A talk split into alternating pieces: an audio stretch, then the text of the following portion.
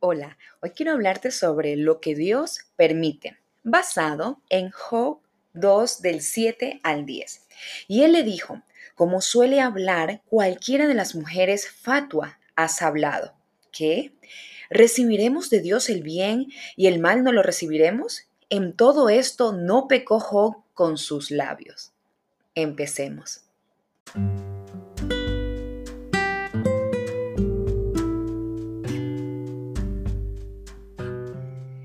Nuestras vidas hay cosas buenas y malas. Podemos estar a veces seguros de que mientras vivamos en este mundo vamos a tener diferentes pruebas.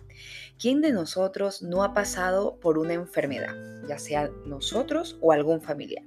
Pues Jo estaba siendo probado por una enfermedad indudablemente grave, sobre todo para su tiempo, dolorosa y muy difícil en este pasaje realmente podemos ver la actitud de la esposa, cómo le reclama a Job de dónde estaba su Dios. Y es por eso que Job da esa contestación.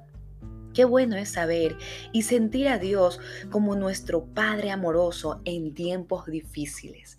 Allí, Job estaba experimentando a un Dios cercano, a un Padre que no lo había abandonado, aun cuando su propia esposa le había dado la espalda. Entonces necesitamos hoy meditar sobre lo que él vivió y quizás tú estás viviendo algo parecido. Quizás tú estás viviendo una situación adversa y dices, pero ¿qué pasa? ¿Dónde está Dios que no responde o no me ayuda? Dios está allí. Solamente confía, ten fe, ora y persevera, porque Dios traerá solución a ese problema. Siempre hay una salida para cualquier túnel en el que entramos. Por eso mi ánimo hoy es que te fortalezcas en su palabra.